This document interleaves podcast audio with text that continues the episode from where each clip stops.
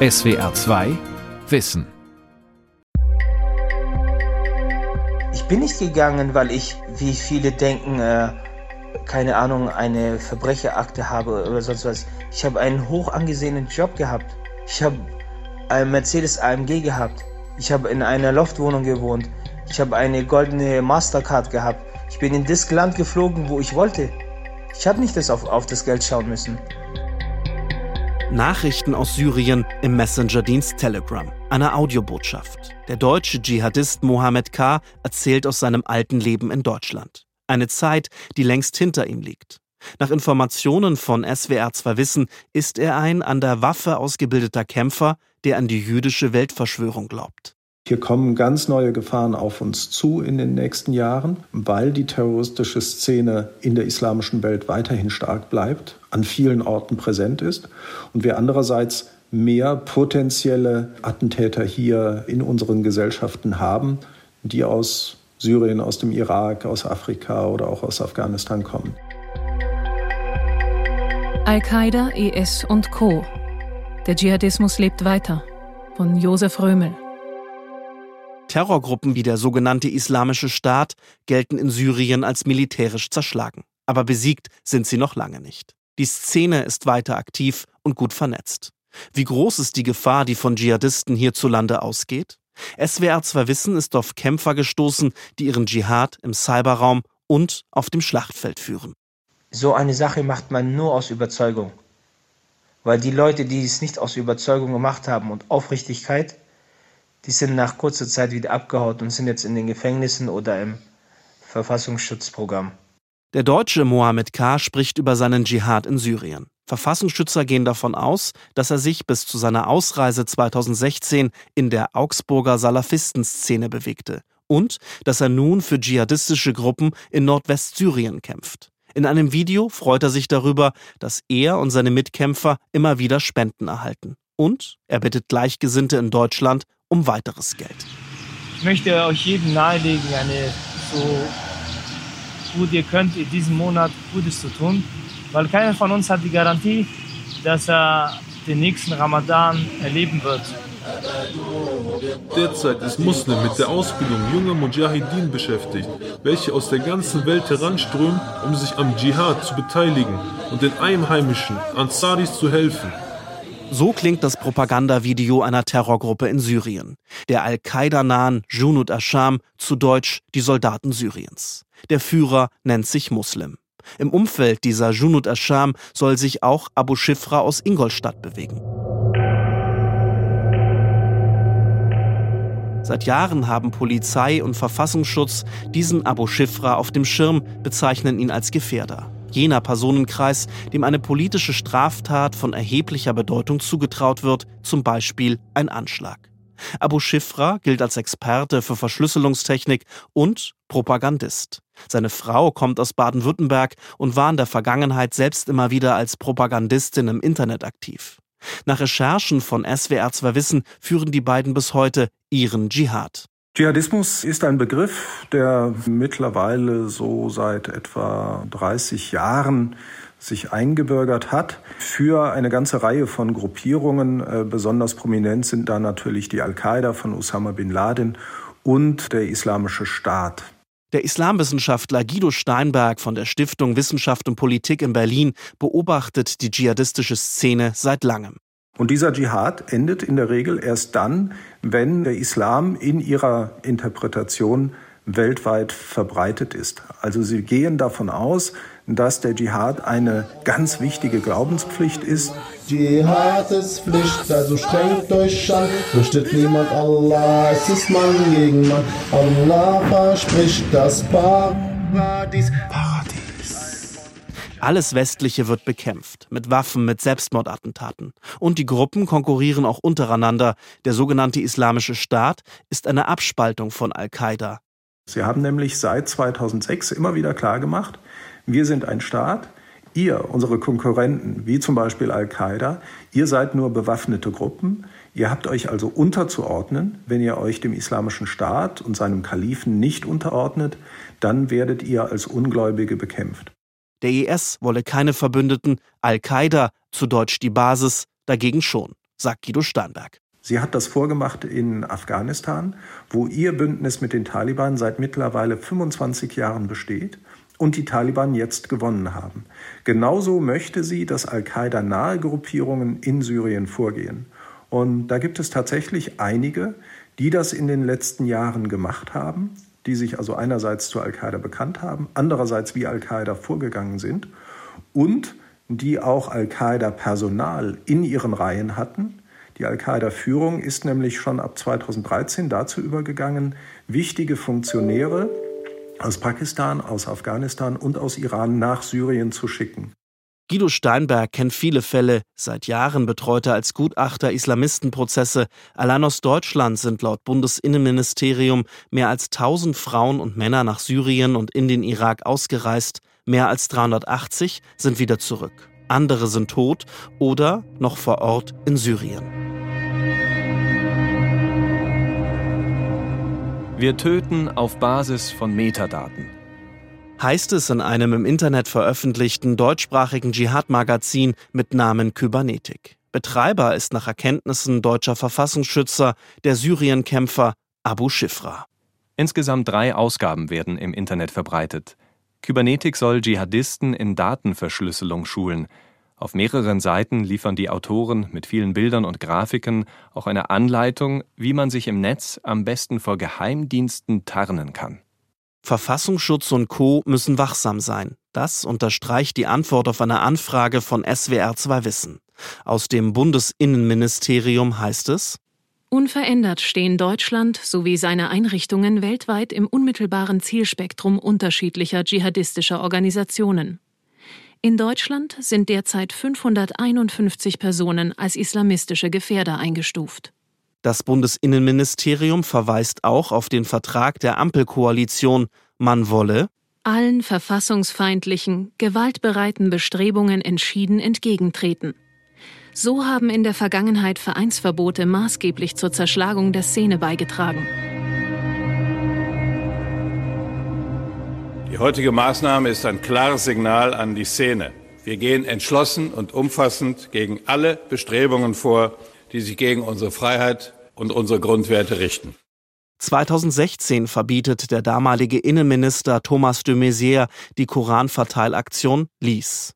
Immer wieder sollen sich Koranverteiler dem IS angeschlossen haben, aber Verbote seien kein Allheilmittel, sagt der Islamwissenschaftler Guido Steinberg. Er fordert eine politische und gesellschaftliche Debatte zum Thema innere Sicherheit.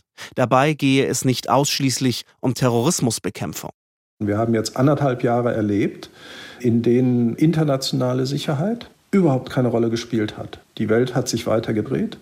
Russland ist weiter aktiv, Regionalmächte im Nahen Osten sind aktiv, China bereitet sich auf die künftige Expansion vor.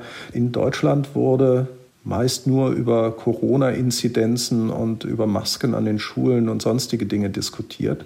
Solange die Bundesrepublik nicht einmal bereit ist, über Sicherheitsfragen zu reden, die zu identifizieren, macht es auch keinen Sinn, neue Strukturen zu schaffen.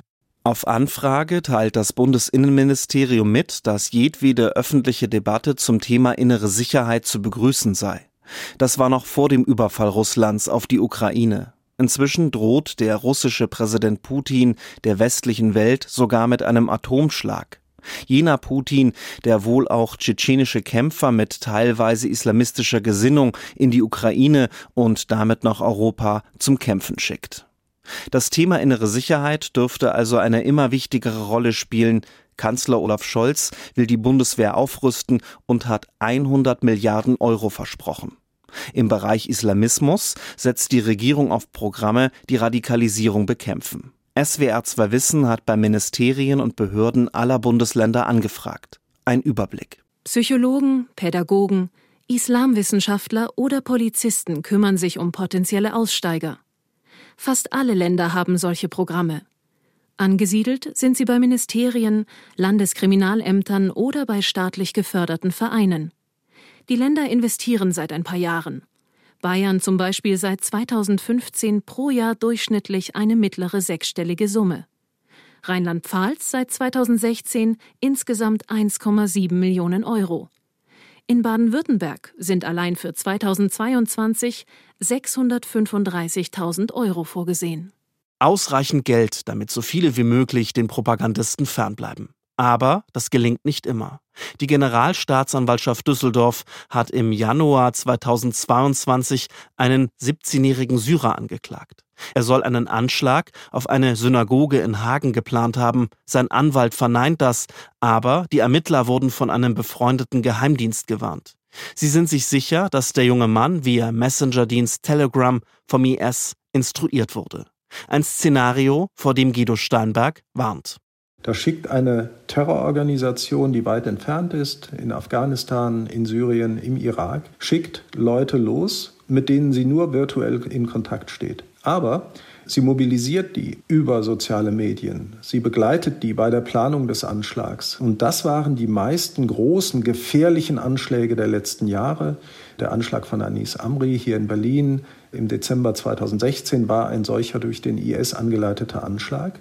Und das zeigt natürlich, wie Terrorismus in Zukunft aussehen kann. SWR 2 Wissen steht mit Propagandisten per Mail in Kontakt. Diese Syrienkämpfer sind Autoren des deutschsprachigen Magazins Kybernetik, das laut Verfassungsschützern Al-Qaida nahesteht. Die Autoren wollen Dschihadisten in Datenverschlüsselung schulen. Auf Anfrage vergleichen sie ihre Arbeit mit dem Bundesamt für Sicherheit in der Informationstechnik BSI. Zitat So wie das BSI kümmern wir uns um die Privatsphäre und Sensibilisierung der Muslime im Gebiet Informationstechnik und Kommunikation. Aktuell geht es ihnen um eine Spionagesoftware, eine sogenannte Spyware. Ihr Freund, der Führer der Gruppe Junud Asham, sei davon betroffen gewesen. Spätestens in der kommenden vierten Ausgabe von Kybernetik, da gehen wir auf eine Spyware-Analyse ein, in dem mehrmals versucht wurde, ihn auszuspionieren. Dschihad im Cyberraum und auf dem Schlachtfeld. Weltweit. Naja, Regionen, auf die sicher mindestens mal die Sicherheitsbehörden besonders schauen, Sahel, Sahara, dort habe ich sowohl Al-Qaida nahe, ich habe IS-Ableger in diesem großen Raum Sahara, Subsahara, Sahelgebiet. Benno Köpfer arbeitet seit 2002 beim Verfassungsschutz Baden-Württemberg im Bereich Islamismus.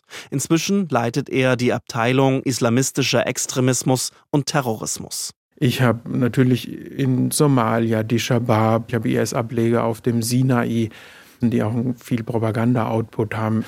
Dann finden Sie recht schnell, auch was die Propaganda angeht, auf der arabischen Halbinsel Al-Qaida-Ableger, zum Beispiel im Jemen, Zentralarabien. Dann kommen wir nach Zentralasien. Wenn wir dort schauen, ehemalige Sowjetrepubliken, Usbekistan, Tadschikistan, dort werden Sie regionale Dschihad-Gruppen finden, also Milizen, die versuchen, die Mächtigen zu vertreiben oder zu stürzen. Afghanistan haben wir noch gar nicht angesprochen, da finden Sie die Taliban und auch dort wieder den Islamischen Staat in der Provinz Khorasan, der auch in Indien tätig ist oder mindestens mal versucht, Strukturen aufzubauen. Wir haben jetzt viele Menschen aus ganz unterschiedlichen Ländern, die sich nach Europa auf den Weg gemacht haben, die dann ihre Geschichten, ihre Ideen mitbringen, um es mal ein bisschen diplomatisch auszudrücken. Aber da können eben auch Menschen dabei sein, äh, die ideologisch Anhänger einer entsprechenden Struktur sind. Benno Köpfer denkt auch an hunderte IS-Anhänger aus Europa, die in den Gefangenenlagern in Nordsyrien festsitzen. Wie die IS-Rückkehrerin Sabine, deren Stimme wir für dieses SWR2 Wissen verfremdet haben. Hygienisch sind die Zustände katastrophal. Man hat da halt so Baustellentoiletten. Es gibt keine Kanalisation, die Fäkalien sind überall. Sabine heißt in Wirklichkeit anders. Sie möchte anonym bleiben. Mehr als vier Jahre war sie beim IS in Syrien. Als die Terrorgruppe zerfällt, landet sie in kurdischer Lagerhaft. Seit Anfang 2020 ist sie wieder in Deutschland. Ein Jahr später wird sie verurteilt. Als Mitglied einer terroristischen Vereinigung bekommt sie zwei Jahre auf Bewährung. Sabine erzählt, in ihrem Lager habe sie mitbekommen, dass einige Frauen immer noch mit dem IS sympathisieren. Die haben auf jeden Fall noch komplett Wert gelegt auf den Vollschleier. Was ja auch nicht schlimm ist. Ich meine, ich, das kann ja jeder freiwillig machen, wie er es gerne möchte. Aber bei denen hat man es halt gemerkt, dass sie so diese militärischen Möchtegern-Erfolge vom IS noch sehr gefeiert haben und sehr verfolgt haben. Seit Jahren warten IS-Familien vergeblich auf eine Rückführung nach Deutschland. Das Auswärtige Amt sagt, dass es keine konsularische Betreuung in Nordsyrien gebe. Dies erschwere eine Rückführung ganz erheblich. Die Non-Profit-Organisation Counter Extremism Project geht davon aus, dass rund 1000 Europäer in diesen Lagern festsitzen.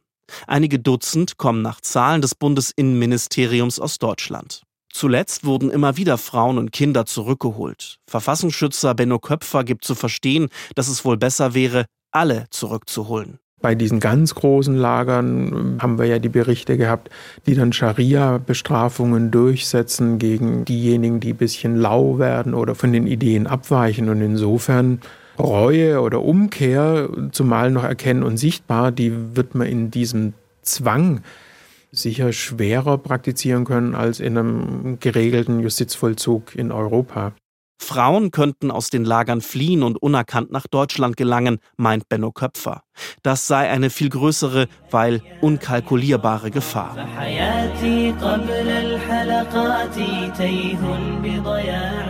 Musik aus einem Video, gefunden in einem IS-Kanal im Messenger-Dienst Telegram. In diesem Kanal bitten deutsche Lagerhäftlinge um Geld und Kleiderspenden. Immer wieder werden Fotos mit Geldbündeln gepostet. Geld, das auch aus Deutschland kommt.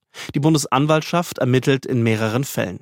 Seit Ende Januar 2022 muss sich ein Pärchen vor dem Oberlandesgericht Stuttgart wegen mutmaßlicher Terrorfinanzierung verantworten. Sie ist eine Deutsche aus Bayern, er ein gebürtiger Iraker aus Baden-Württemberg. Gemeinsam sollen sie 13.000 US-Dollar gesammelt haben. Geld, das in Teilen bei Dschihadisten in kurdischer Lagerhaft gelandet sei und auch zur Flucht dienen sollte, sagt die Bundesanwaltschaft. Schon jetzt ist die Arbeit mit zurückgekehrten Dschihadisten herausfordernd. Das zeigt die Länderumfrage von SWR 2 Wissen. Das baden-württembergische Deradikalisierungsprogramm zum Beispiel ist im Landeskriminalamt angesiedelt. Von der Behörde heißt es, Zitat, Erfolg im Zusammenhang mit der Ausstiegsberatung ist schwer messbar. Manchmal kann sich auch Jahre nach der Beendigung einer Ausstiegsberatung ein Rückfall in alte Verhaltens- und Denkmuster ergeben. Ähnliche Antworten kommen auch von anderen Bundesländern. Alle sagen, es sei wichtig, Aussteigern ein stabiles Leben zu ermöglichen. IS-Rückkehrerin Sabine zum Beispiel hat eine feste Arbeit gefunden. Wichtig ist aber auch die sogenannte Biografiearbeit, das Nachdenken über den eigenen Werdegang. Irgendwo hat jeder seine eigene Geschichte, wie das genau eigentlich dazu gekommen ist, weil ist ja nicht so, dass man einfach über Nacht irgendwie auf einmal so einen komischen Knacks im Kopf kriegt und dann sagt, ich gehe da rüber sondern ich denke schon, dass es da Umstände gibt, die solche Sachen möglicherweise begünstigen. Bei Sabine war es unter anderem ein junger Mann, der sie in salafistische Kreise hineinzog. Sie heiratete den Mann, ging mit ihm nach Syrien. Er kam beim Kämpfen ums Leben, Kanonenfutter des IS.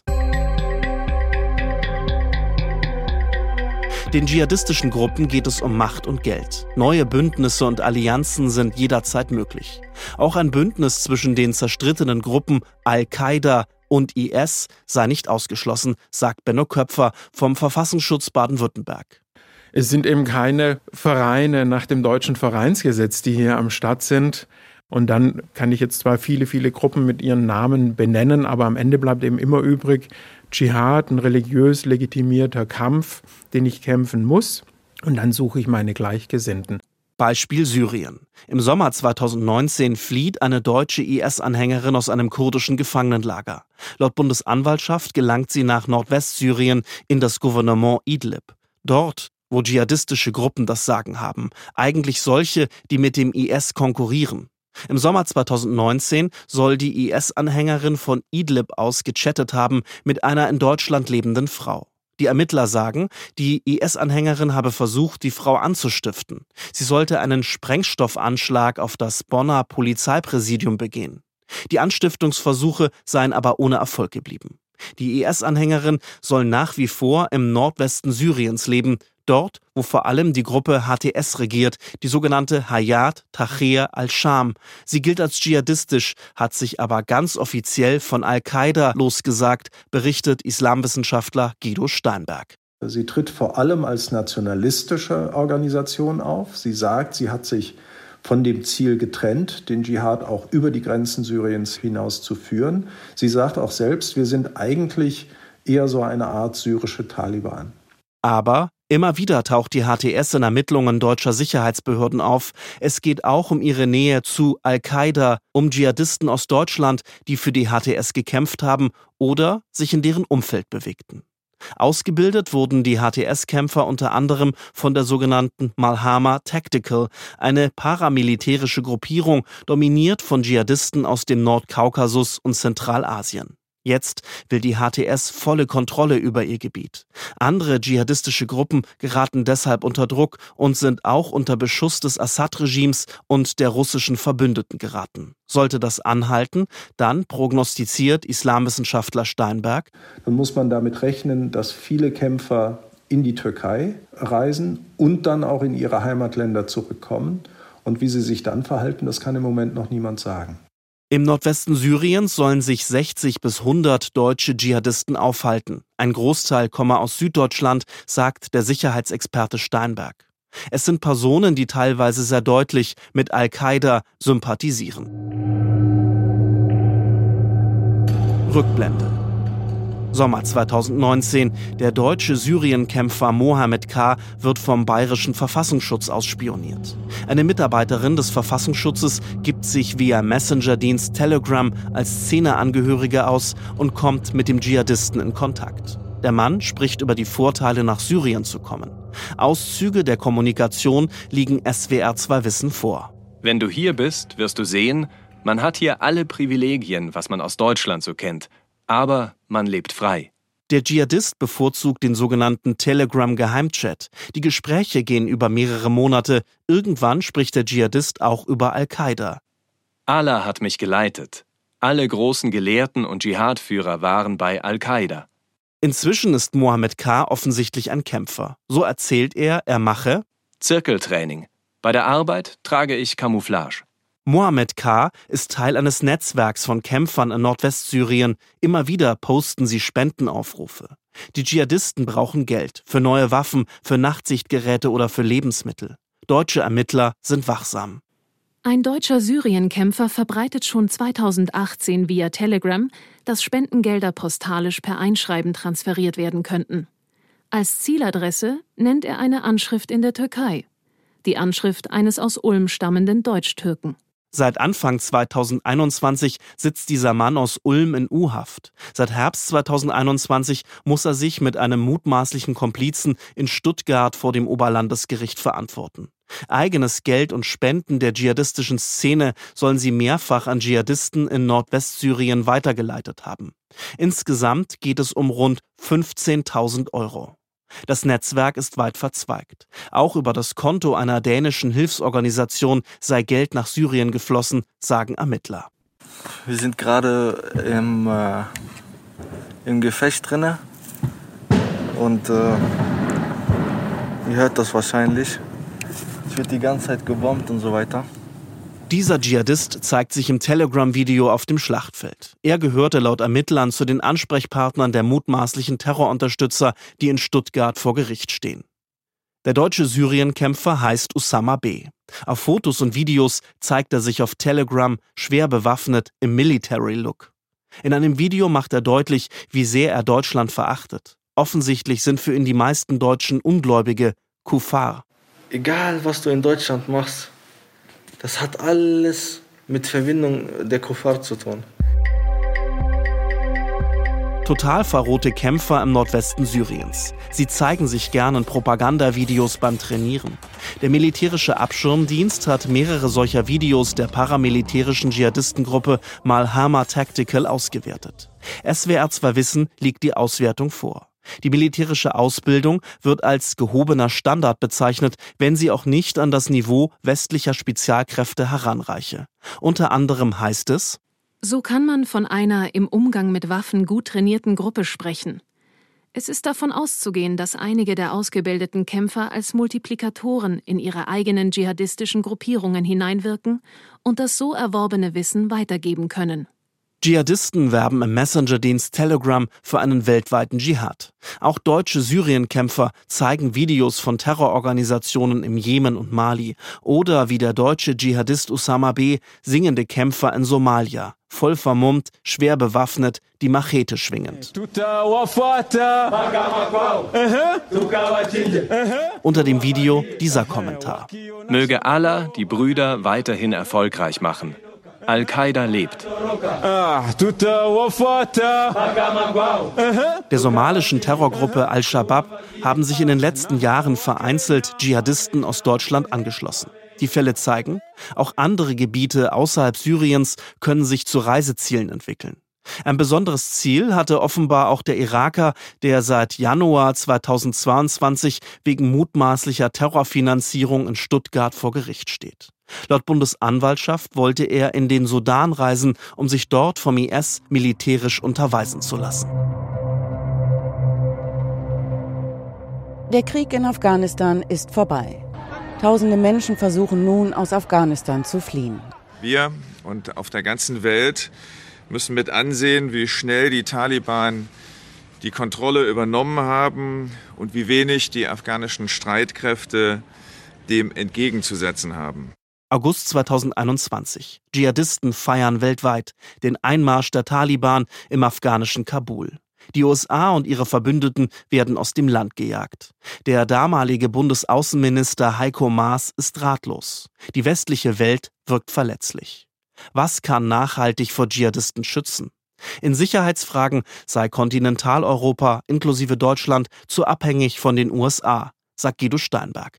Die USA haben ganz einfach wichtige, ganz überlegene Aufklärungsmöglichkeiten weltweit.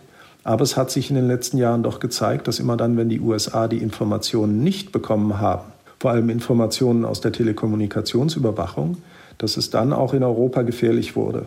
Das gilt vor allem für die Jahre 2015 bis 2016, als auch die USA, die US-Behörden vollkommen überfordert waren mit der hohen Zahl von Leuten, die ihren Weg vom Nahen Osten nach Europa gefunden haben. Es gab auch technische Probleme bei der Überwachung von Telegram vor allem.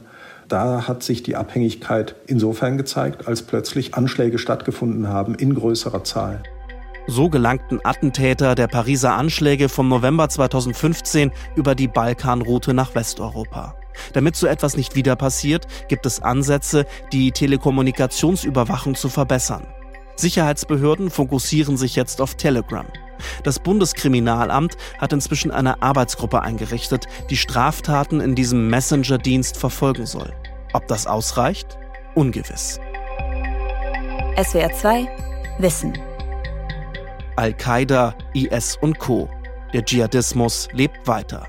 Autor und Sprecher Josef Römel, Redaktion Lukas Meyer-Blankenburg. SWR 2 Wissen.